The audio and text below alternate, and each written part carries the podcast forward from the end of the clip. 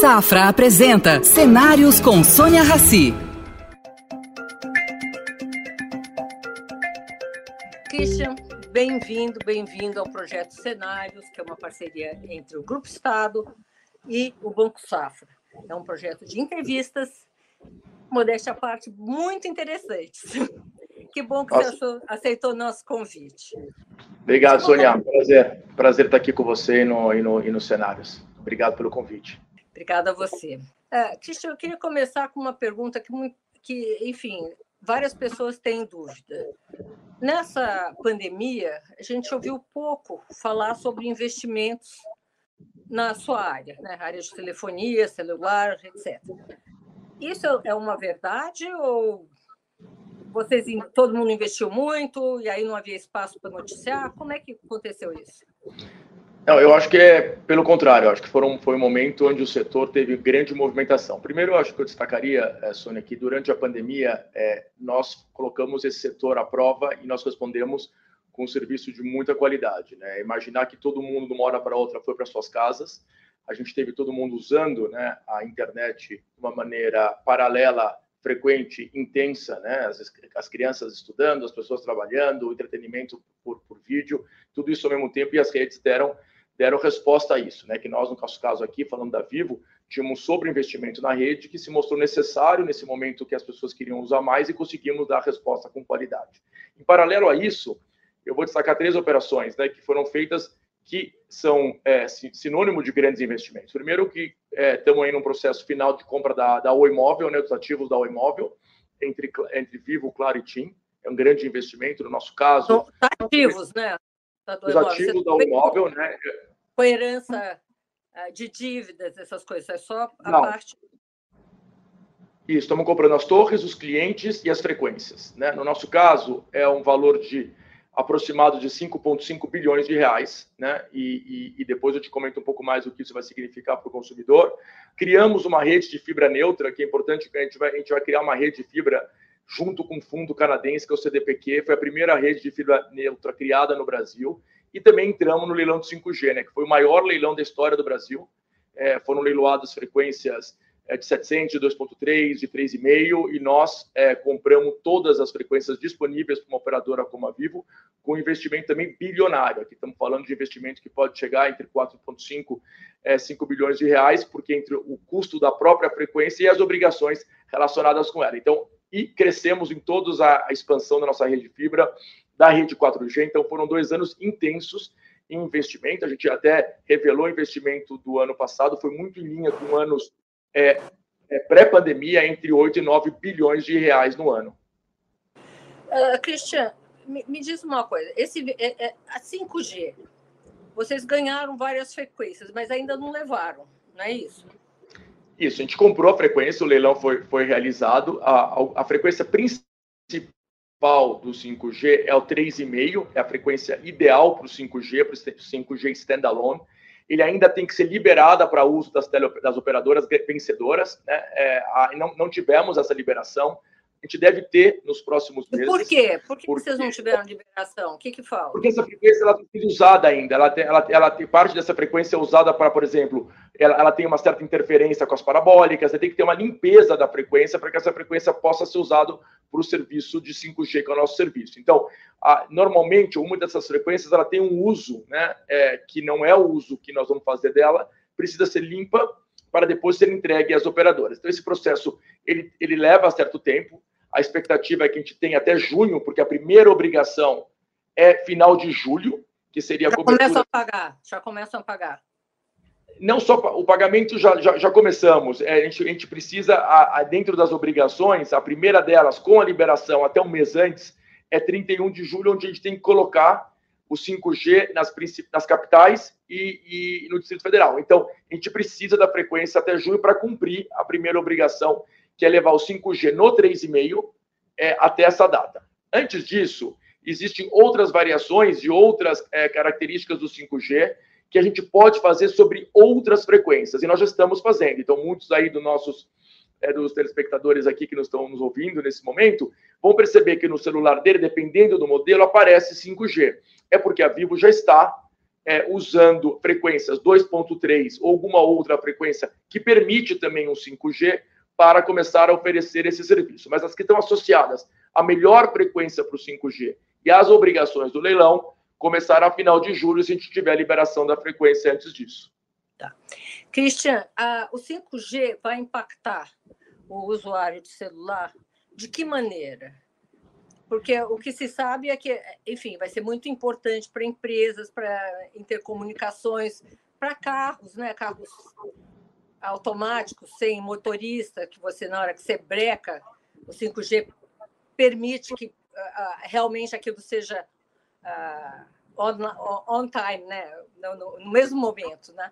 Agora, para quem tem um celular comum, o que, que 5G vai fazer? Não, excelente, pergunta, excelente pergunta. O 5G ele tem três características né, que você descreveu aqui. Primeiro, ele tem mais velocidade, sim. Ele tem latência, que é a resposta on time que você comentou, uma, uma resposta imediata que é diferente das outras tecnologias. Então, você dá um comando hoje, ele tem um tempo né, para ter a resposta no 5G.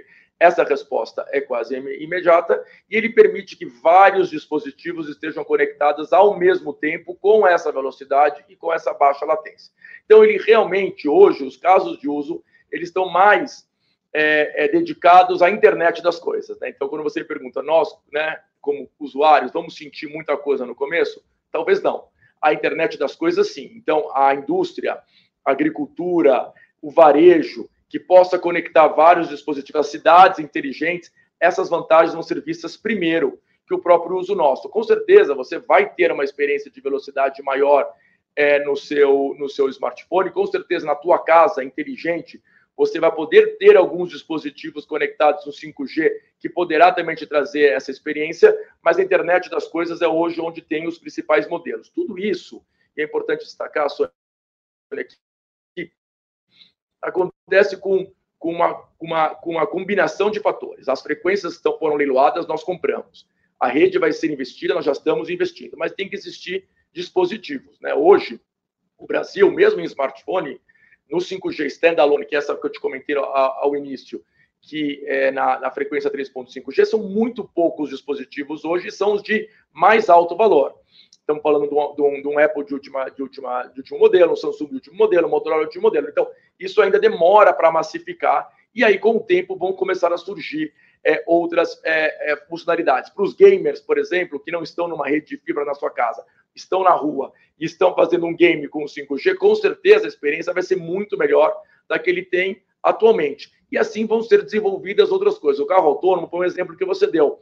Mas com certeza a educação vai ser mais imersiva através do 5G. A saúde, talvez no futuro a gente vai ter até o, o, é, cirurgias remotas. Onde é, telemedicina, né? A telemedicina e a cirurgia, porque o cirurgião, como você comentou, ele vai ser on time, ele vai poder movimentar a aparelhagem dele à distância com uma tecnologia que não tem latência. Então, muita coisa ainda vai ocorrer, mas no curto prazo você tem razão. Vai ser mais sentido nas coisas do que nos humanos, né? O impacto do 5G. Uh, Christian, já estão falando em 6G, né? O que, que, é isso?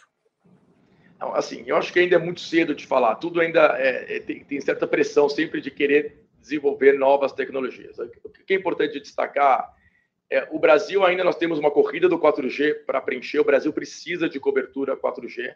É, nós estamos falando das primeiras obrigações das capitais. Né? O Brasil é um país é, continental, é muito diferente é, comparar nossa realidade com a realidade de países ou europeus ou países pequenos asiáticos. Né? Aqui é um país que precisa de infraestrutura e muito da digitalização que a gente acredita como empresa, né, que pode mudar a vida das pessoas, que pode incluir as pessoas através da digitalização, você pode fazer no 4G, né? Nós não precisamos do 5G para dar passos, né? Assim, a, a pandemia nos mostrou que tem uma viabilidade de ter uma educação digital através da educação, através de um vídeo. A, gente, a, a, a, pandemia nos mostrou que as pessoas podem ter uma telemedicina, né? A, pandemia nos mostrou que as pessoas querem inclusão digital financeira, né? ter uma carteira digital. Tudo isso, Sônia, é possível sem o 5G. Então, antes de pensar é, no 6G, né, ou quando a gente vai ter 100% da população coberta do 5G, o Brasil precisa entender que tem uma, uma, uma alavanca de desenvolvimento que é a digitalização do país, que é a somatória do 4G, do 5G e da fibra, que é a banda larga de ultra velocidade, que pode sim reduzir o gap social que existe hoje no país de uma maneira muito mais acelerada que a gente viu no passado. Talvez pelos meios físicos tradicionais, um país do tamanho do Brasil, com as carências que nós temos, a gente vai demorar muito para chegar no nível de saúde, de educação, de inclusão financeira, desenvolvimento econômico, que a digitalização, como uma alavanca de infraestrutura, pode nos permitir. Então, é isso que a gente acredita e que a gente defende aí veemente como, como uma prioridade que deveria ser dos governos, da sociedade, de todos Não, nós. exatamente eu queria esclarecer com você. Essa prioridade tem que ser das empresas, de governo do, de, ou de ambos? Acho que é de ambos. Primeiro que a gente tem que ter uma regulamentação. O que o governo e... tem que fazer? Ah, tem muitas coisas. Vamos lá, vamos falar. Podemos partir desde a de instalação de antenas. É, é, a, hoje a legislação para instalação de antenas 5G vai, vai exigir muito mais antenas que as tecnologias atuais. A gente precisa, a gente precisa licenças para colocar antenas. Nós temos legislações municipais.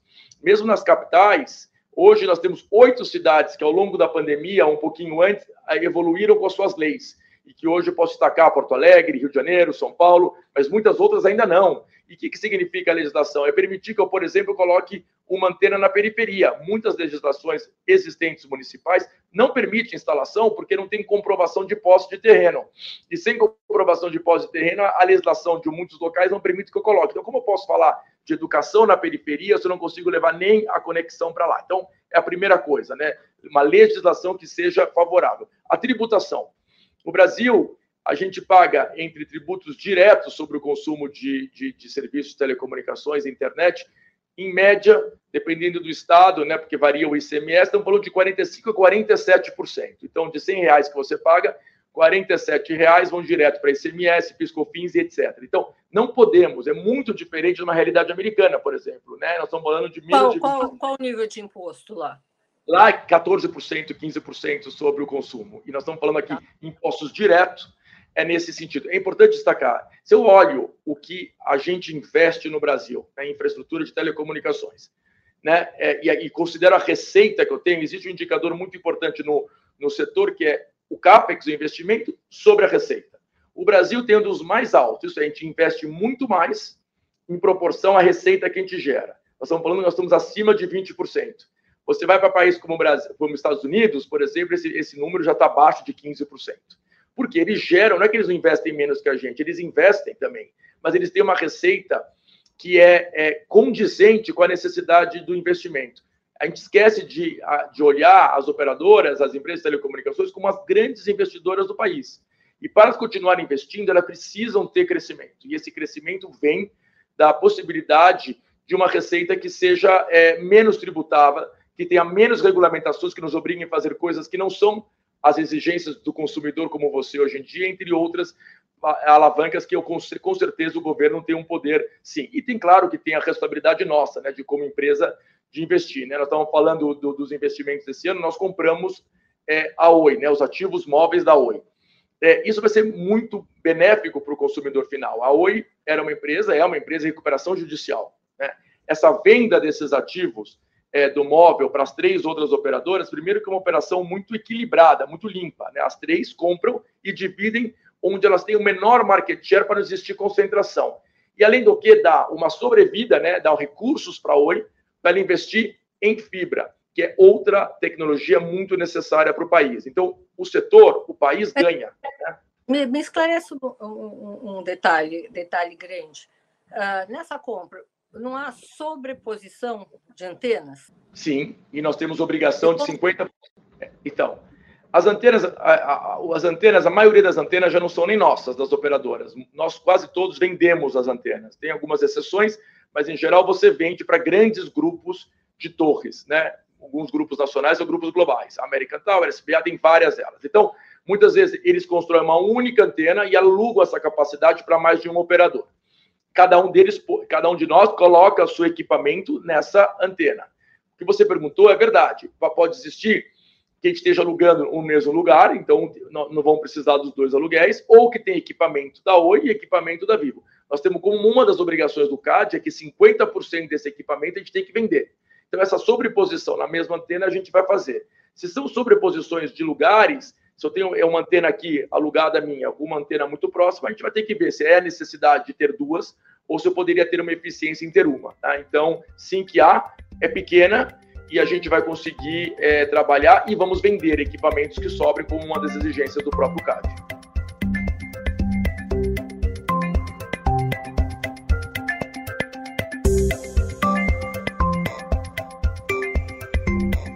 A marca, a empresa, a, Oi, vai sobreviver ou cada um vai absorver dentro do seu próprio nome? Então, em um ano, uma, uma, vez que a gente teve aprovação no CAD e, e na, na Anatel, só para te dar um pouco os times, agora nós estamos na fase final para ter o closing da operação. Depois do closing da operação, a gente tem um ano, né? Cada um vai receber clientes em DDDs diferentes. Né? Então, no caso da Vivo, nós vamos receber basicamente clientes no Nordeste, exceto Bahia e Sergipe, e alguma coisa no Paraná. Então, nesses clientes de, desses DDDs, né, vamos falar do Nordeste, que é a grande maioria dos clientes que a gente vai receber, eles vão ser, vão continuar tendo um serviço operado pela Oi durante um ano, e ao longo desse período nós vamos migrando esses clientes para Vivo, assim como os outros. Em termos de tecnologia, é muito diferente, é parecido?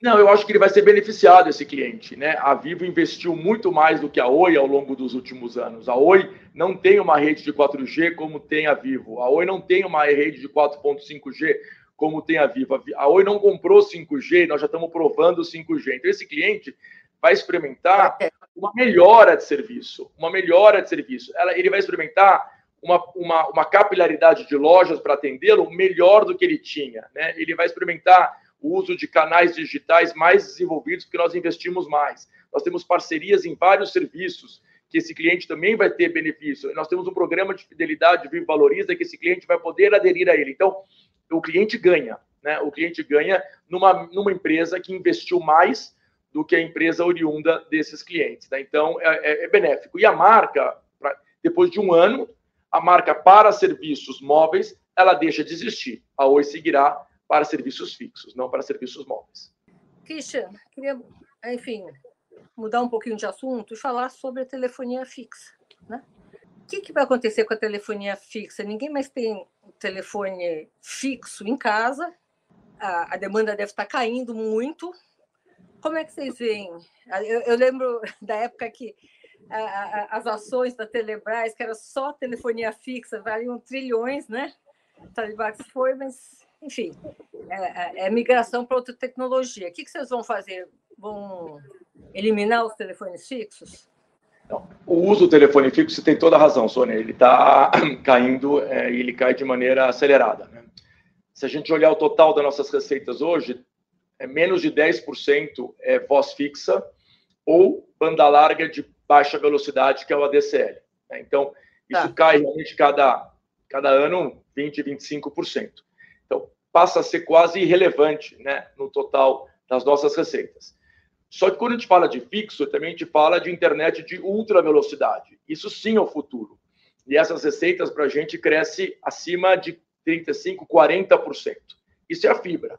Então, as pessoas, talvez elas não usem né, a telefonia fixa do telefone fixo, mas elas usam sim a tecnologia fixa, a internet fixa de ultra velocidade nas suas casas. E durante a pandemia, isso acelerou ainda mais, porque todo mundo percebeu que esse serviço é essencial. Todo mundo quer ter uma casa conectada e vai querer ter uma casa inteligente. Uma casa conectada é a casa que tem a fibra ou a internet de ultra velocidade, né, de 200 megabits por segundo, 300 ou 600, e não só na sala, né, na sala, no quarto, no quarto do filho, no quarto, porque todo mundo quer utilizar de maneira é, é, é, simultânea uma internet de velocidade. E a fibra se provou a melhor tecnologia. E a Vivo foi a que mais investiu e a maior rede de fibra do Brasil.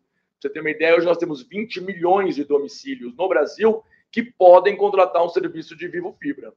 Temos quase 5 milhões de clientes, são mais de 330 cidades no Brasil.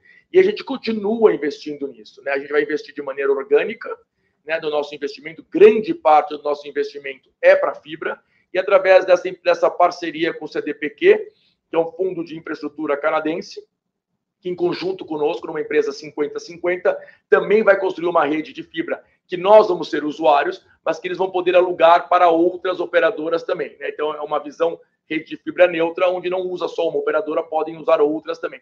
Então, o, fibra, o fixo tradicional, sim, cai 20%, 25%, mas a novidade é a banda larga e o Brasil ainda tem compensa muito... longe, né? Compensa longe em termos de... Hoje em dia compensa. A gente teve momentos, e por isso que, a nossa, nossa receita não crescia, onde a representatividade das receitas legadas né, dessas tecnologias era muito alto.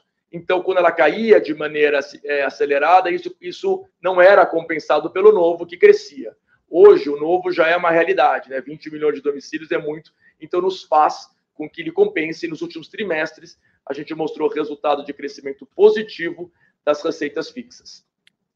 Ah, nesses dois anos de pandemia, o que, que mais te chamou a atenção no setor? Uh, alguma coisa que vocês esperavam não aconteceu, ou aconteceu uh, o que vocês estavam planejando? Como é que foi lidar com essa insegurança né, de para onde vai a pandemia? A, a, primeira insegurança foi como manter um serviço ativo no momento mais duro da pandemia, que foi no começo, né, em 2020, onde todo mundo foi para casa e dependia do nosso serviço de uma maneira muito mais crítica do que a gente esperava. Né? Nunca esperamos uma situação como essa, né? todo mundo em casa utilizando. Né? Então, é, o número de usuários ao mesmo tempo era muito acima do que a gente poderia ter planejado, mas como a nossa capacidade tinha uma capacidade acima do necessário, a gente conseguiu é, responder. E principalmente nesse momento, é, Sônia, todo mundo queria instalação ou queria algum tipo de ajuste na sua, na sua configuração da sua rede em casa. Tinha que mandar o instalador para casa das pessoas. Tinha que ficar todo mundo em casa ao mesmo tempo, tinha que mandar. Então, a gente teve muito preocupação na segurança dos nossos colaboradores, na segurança dos nossos clientes. Então, isso foi um grande desafio. O que aconteceu, talvez é uma coisa que a gente já imaginava. Né? Nós temos como propósito da empresa é digitalizar para aproximar. A gente acredita que a digitalização te aproxima ao mundo de educação, saúde, entretenimento, né? aproxima pessoas com pessoas, empresas com seus clientes. E a gente acreditava que era esse o caminho, e por isso que a gente queria ser, e quer ser, e somos hoje a líder em internet celular e líder de internet de fibra do país. Mas aconteceu de maneira mais rápida, as pessoas demandaram isso de uma maneira mais rápida do que a gente esperava. Então, o nível de adoção da digitalização na vida das pessoas foi mais acelerado. Nas empresas também, assim, a gente tem um crescimento enorme uns, umas, uns departamentos maiores para atender o cliente, para telefone, para dar explicação. Uh, isso foi aumentado? Como é que foi? A gente criou outras maneiras de atender o cliente, né? A gente criou é, o Vivo em Casa, que são pessoas atendendo clientes por WhatsApp. A gente não tinha isso, né? Porque como o cliente não podia ir para a loja, a gente criou o Vivo em Casa, que era, olha, aqui tem esse serviço de WhatsApp, você fala com a gente por essa maneira, é pessoal, eu continuo respondendo para você, mas não tem a presença física. A gente usou muito inteligência artificial também no call center e também no, no, no, nas redes sociais, respostas mais automatizadas, porque a gente já estava investindo nisso, né? A Aura, que é a nossa inteligência artificial, muito antes que outras empresas. Então, isso cresceu. E nas empresas, eu queria só te comentar que a venda de serviços de cloud, de, de aparelho de notebooks, que nós também vendemos, cresceu de maneira também muito relevante, porque as empresas começaram a pensar: eu preciso ter tudo em cloud, eu preciso ter com meus colaboradores ter um notebook para trabalhar de casa, eu preciso investir em cybersecurity. Então, tudo isso acelerou-se. E nós, como uma empresa que se enxerga né, como um ecossistema digital, nós temos uma visão muito clara de ir além de telecomunicações. A gente quer ser uma empresa que distribui serviços digitais, eu levo a conexão, mas eu distribuo serviços digitais, porque eu tenho quase. Explica que, que seria essa distribuição? É, eu, eu, eu não quero. Eu te, vamos primeiro falar dos ativos. A Vivo tem 100 milhões de acessos, né? são 60 milhões de clientes, são 100 milhões de acessos. A Vivo tem 1.700 lojas, tem canais digitais, tem e-commerce, tem várias plataformas de relacionamento com o cliente, para o call center, entre outros. A Vivo tem um Big Data, eu conheço meu cliente. Né? A Vivo tem uma marca que é muito forte, é uma marca das mais valiosas do país e uma marca admirada. A Vivo tem uma fatura, eu posso cobrar o cliente que não tem um cartão de crédito através da conta do celular dele, por exemplo.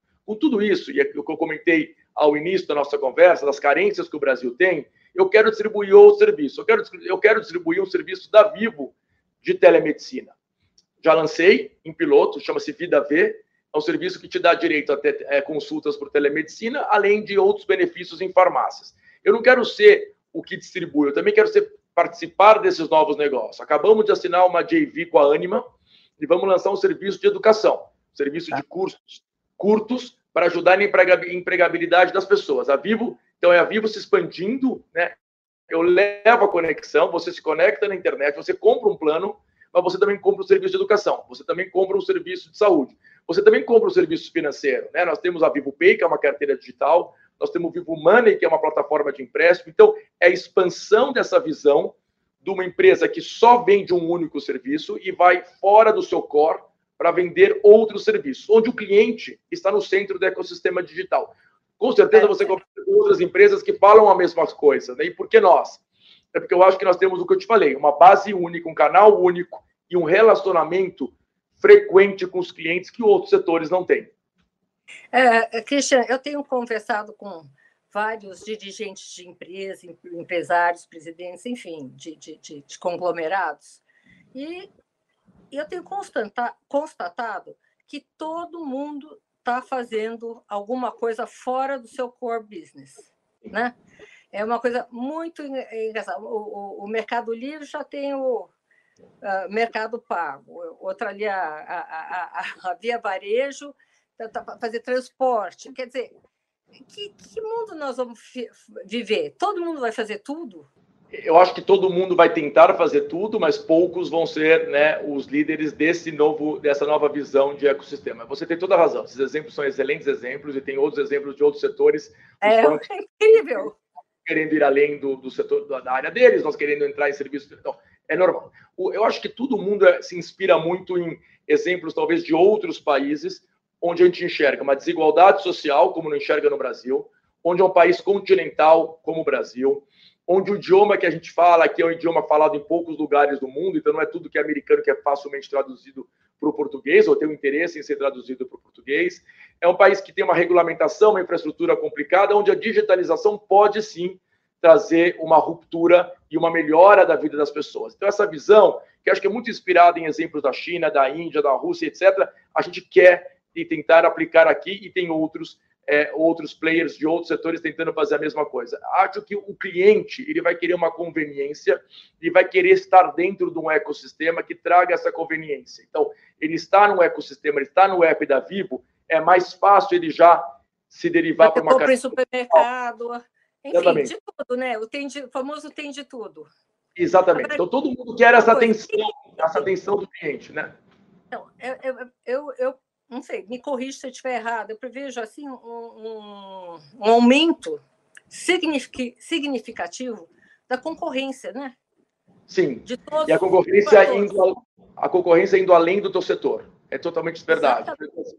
Os meus concorrentes já não são os que eu tradicionalmente conheço. Eu tenho outros concorrentes. Eu acho que todo mundo quer o tempo, né? É, e a atenção desses clientes. Né? Então, é, é, uma, é, uma, é uma concorrência por isso né, pelo tempo dedicado nas tuas plataformas digitais. E para isso você quer o engajamento desse cliente na tua plataforma digital. Você tem que ter a fidelidade do cliente, né?